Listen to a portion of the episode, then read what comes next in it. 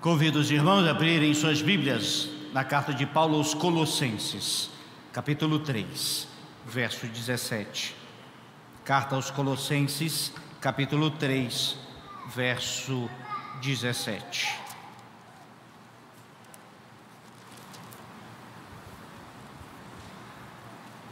Queremos refletir sobre hábitos. Diz assim a palavra de Deus: Portanto, e em tudo o que fizerdes, seja em palavra, seja em ação, fazei-o em nome do Senhor Jesus, dando por ele graças a Deus Pai. Graças a Deus Pai. Oremos, ó Deus, faze-nos compreender a tua palavra agora, mais uma vez, em nome de Jesus. Amém. Hábitos como eles são importantes e como eles fazem parte do nosso dia a dia, a tal ponto de não percebermos. Na realidade, um bom hábito ele é feito de forma automática, tranquila, sem muito esforço, como aquele experiente motorista que passa a marcha e não tem noção já que a complexidade que é apertar o pé na embreagem, passar a marcha de acordo com a velocidade e o barulho do motor, inclusive. Muitas coisas simplesmente para passar a marcha de um carro. Isso é um hábito. Há aqueles que acordam cedo e têm a sua rotina e o seu hábito matinal, há outros que no seu dia a dia, e há hábitos bons e há hábitos maus também. E esse texto, meus irmãos, vai nos falar muito a respeito disso. Bons hábitos sempre são bons, já os maus precisam ser corrigidos. Os hábitos, meus irmãos, eles devem ser avaliados de tempos em tempos da nossa própria vida. A pergunta é: por que fazemos o que fazemos? O texto bíblico nos dará uma direção a respeito disso. Mas avaliar hábitos significa que nem todo hábito que eu tenho é saudável ou bom. Descobri recentemente, eu tenho o hábito de tomar café, uma xícara pequena, e, e sempre tenho o hábito de tomá-lo antes do culto. Olha só, esquentar a garganta desse meu hábito. E descobri que isso não faz bem para o meu estômago. Puxa vida. E eu tenho que mudar este hábito. É preciso avaliar, reavaliar e entender. Hábitos também podem ser melhorados. Claro que sim. É interessante que tudo na vida você pode ser melhor. Lembro sempre do professor Alberto, foi meu professor de português no seminário, e eu digitava na máquina de escrever com quatro dedos, em altíssima velocidade, que se registre. E então eu, orgulhoso de digitar com quatro dedos, ele me diz: então, imagina o que você faria com dez. Imagina o que você faria com hábitos melhores. E finalmente, hábitos devem ser avaliados, devem e podem ser mudados. E isso requer esforço. E é sobre isso que vamos refletir. O texto de Colossenses, meus irmãos, ele é curto, direto e extremamente claro. Há textos da Bíblia que não é preciso eh, digerir muito, eles são óbvios na sua essência, e este é um deles. Em tudo que fizerdes, seja em palavra, seja em ação, fazei-o em nome do Senhor Jesus, dando por ele graças a Deus. Pai, simples assim. Comecemos com elas, as palavras de extrema importância são elas que nos fazem entender e sermos entendidos, nos fazem expressar e mesmo as palavras limitam o nosso mundo, pois quanto mais conhecemos e mais podemos dizer, mais adiante podemos avançar. As palavras jamais deveriam ser soltas, e nem ditas irresponsavelmente ou sem pensar. Mas infelizmente isso parece acontecer. Há palavras que criam, mas há palavras que matam, há palavras que edificam e há palavras que afastam. As palavras fazem parte da nossa sociedade. O texto fala de palavras ditas de forma a abençoar, edificar, ditas em nome do Senhor, palavras quaisquer que sejam. Veja, meus irmãos, a expressão do texto bíblico aqui vale para os nossos dias. É o que está sendo dito, o que você tem falado. Isso tem abençoado, isso tem ajudado, isso tem transformado ou simplesmente tem afastado. São palavras de maldade, fofoca, são palavras que corroem, palavras que fazem e instigam o mal. Antes, as palavras eram apenas ditas, e falamos disso a nível de história, é a chamada inclusive tradição oral o que se falava era o que se cumpria, pois acordo não haviam contratos escritos, era a palavra pela palavra. Mas adiante, com o advento da palavra escrita, então ela começou a ser escrita e dessa forma começou a ser eternizada ou deixada permanente tudo o que era dito. Nos dias de hoje, as palavras, elas também podem ser escritas e transmitidas através dos teclados e transmitidas pelo mundo, pelos mais diversos tipos de formas. Palavras que continuam. Meus irmãos, o mundo pode mudar o que for, mas algumas coisas não mudam, como o amor de Deus e a graça do nosso Senhor. E também não mudam, sabe o que? As palavras qualquer que seja o meio utilizado, elas têm exatamente essa mesma função. E agora elas devem ser ditas em nome do Senhor Jesus. Palavras, às vezes eu acho que deveríamos ficar mais quietos e ouvir mais. Não é à toa, como já dizia a tradição nossa, Deus deu dois ouvidos e uma boca para que possamos ouvir mais e falar menos. Palavras que devem ser reavaliadas, palavras que devemos ter o hábito de serem ditas em nome do Senhor Jesus. Será que cada palavra que você disse hoje ou disser hoje, você pode colocar o nome de Jesus embaixo? Será que cada expressão dita mesmo naqueles momentos de ira e dor pelas quais passamos, essas palavras têm sido ditas em nome do Senhor? Precisamos repensar o que dizemos, o que teclamos, o que falamos. Cuidado com as palavras. Mas o texto, ele diz: quer com palavras, quer em ações. Quando Deus criou o mundo, Ele disse para criar, e das palavras do nosso Deus veio a ação criadora, a ação concretizada, o poder de Deus pronunciado pela palavra se torna atitude.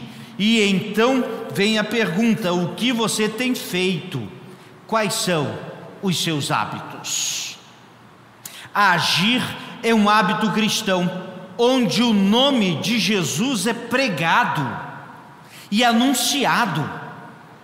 Atitude é quando nós realizamos algo, mas veja que um cristão e todo aquele que conhece o nosso Senhor, ele não apenas age por agir, mas ele age com o intuito de fazer a diferença, com o intuito de demonstrar amor com o intuito de ajudar o próximo e ajudar a todos, de fazer o evangelho crescer, atitude que gera resultado, atitude em nome do Senhor Jesus que fará a diferença na nossa vida e em tantas outras.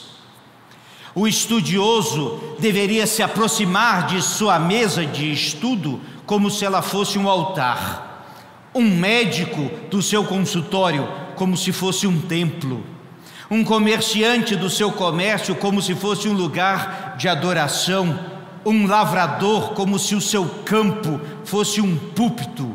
Não importa o porquê, não importa o que e nem onde nós, o que fizermos, devemos fazer em nome do Senhor, como que se nos achegássemos à presença da majestade de Deus nas alturas e fizéssemos algo.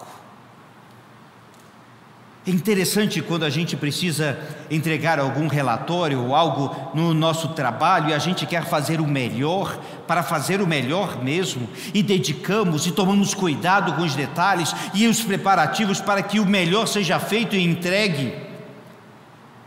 Tudo na nossa vida deveria e deve ser assim.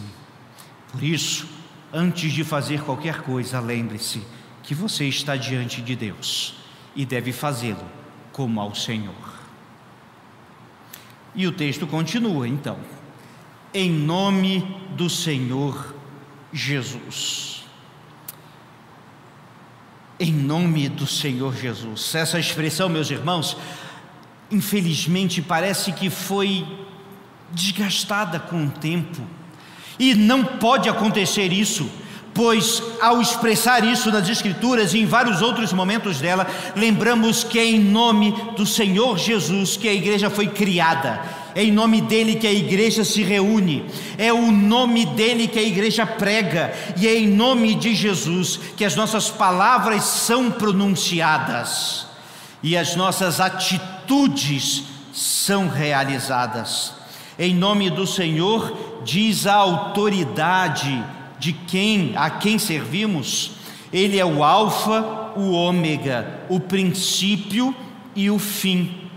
Gosto de pensar que Jesus Cristo é o que nos move, mas também é o ponto final de todas as coisas e de nossas vidas.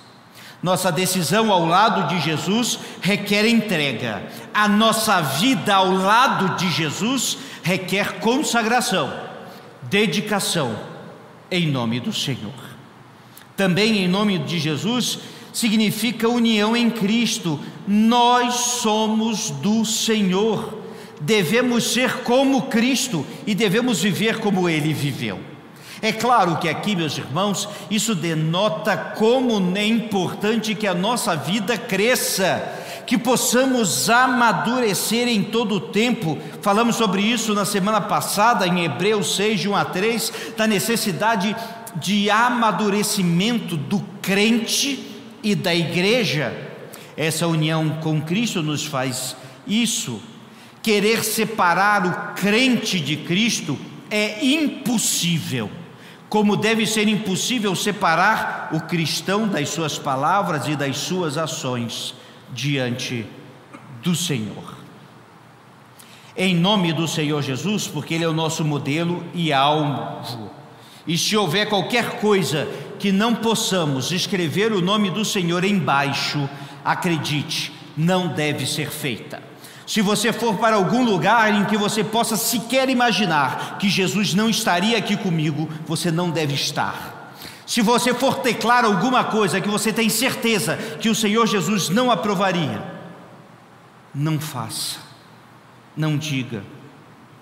Mas se Jesus estiver lá e você puder falar face a face com o Senhor, então está na hora de dizer, de agir e de fazer. Em nome do Senhor Jesus, porque Ele é a nossa oração. Um crente sempre termina as suas orações em nome de Jesus. Então, o que esse texto está dizendo é que a sua vida deve ser uma oração. Uma oração. E no dia em que a nossa vida for uma oração ao Senhor, sim, aí entendemos o que significa viver face a face com Deus. Quando essa carta foi escrita, aqui vivia a chamada igreja cristã primitiva. Era uma igreja que estava iniciando os seus passos, mas era uma igreja com enormes desafios. Outra coisa curiosa sobre a igreja cristã primitiva é que ela crescia, meus irmãos, a passos largos, mas não crescia com estratégias mirabolantes, ou programas de TV, ou coisas espetaculares que faziam. Sabe como a igreja crescia? Uma pessoa de cada vez. E vendo, a sociedade vendo o que aquelas pessoas faziam diferentes, olha o que se escreveu sobre os cristãos daquele tempo, por um chamado Diógneto. Eles estão na carne, mas não vivem segundo a carne. Moram na terra, mas têm sua cidadania no céu. Obedecem às leis estabelecidas, mas com sua vida ultrapassam as leis. Amam a todos e são perseguidos por todos. São desconhecidos e, apesar disso, condenados, são mortos e deste modo lhes é dado a vida. São pobres e enriquecem a muitos, carecem de tudo e têm abundância de tudo, são desprezados e no desprezo tornam-se glorificados, são amaldiçoados e depois proclamados justos, são injuriados e bendizem, são maltratados e honram fazem o bem e são punidos como malfeitores, são condenados e se alegram como se recebessem a vida. Esse era o retrato da igreja daquele tempo. E quando eu leio esse texto que ora pregamos, eu sei que esse deve ser o retrato da igreja deste tempo sem mais desculpas, sem mais demora, sem mais diferenças que precisamos corrigir do que o Evangelho prega e de como vivemos. É necessário que a igreja desperte para sermos assim reconhecidos. A igreja deste tempo era conhecida, a marca do peixe que muitas vezes era colocado na estrada para identificar um cristão, ela deve ser marcada em nossos corações. O livro de Atos, meus irmãos, tem que deixar de ser um livro de história para ser um relato da vida diária da nossa igreja, da nossa família, da nossa vida. Sim, por isso precisamos ter Cristo como mestre, modelo e Senhor. Por isso precisamos, no que falarmos, no que fizermos, tudo fazendo em nome do Senhor Jesus. Oremos, ó Deus.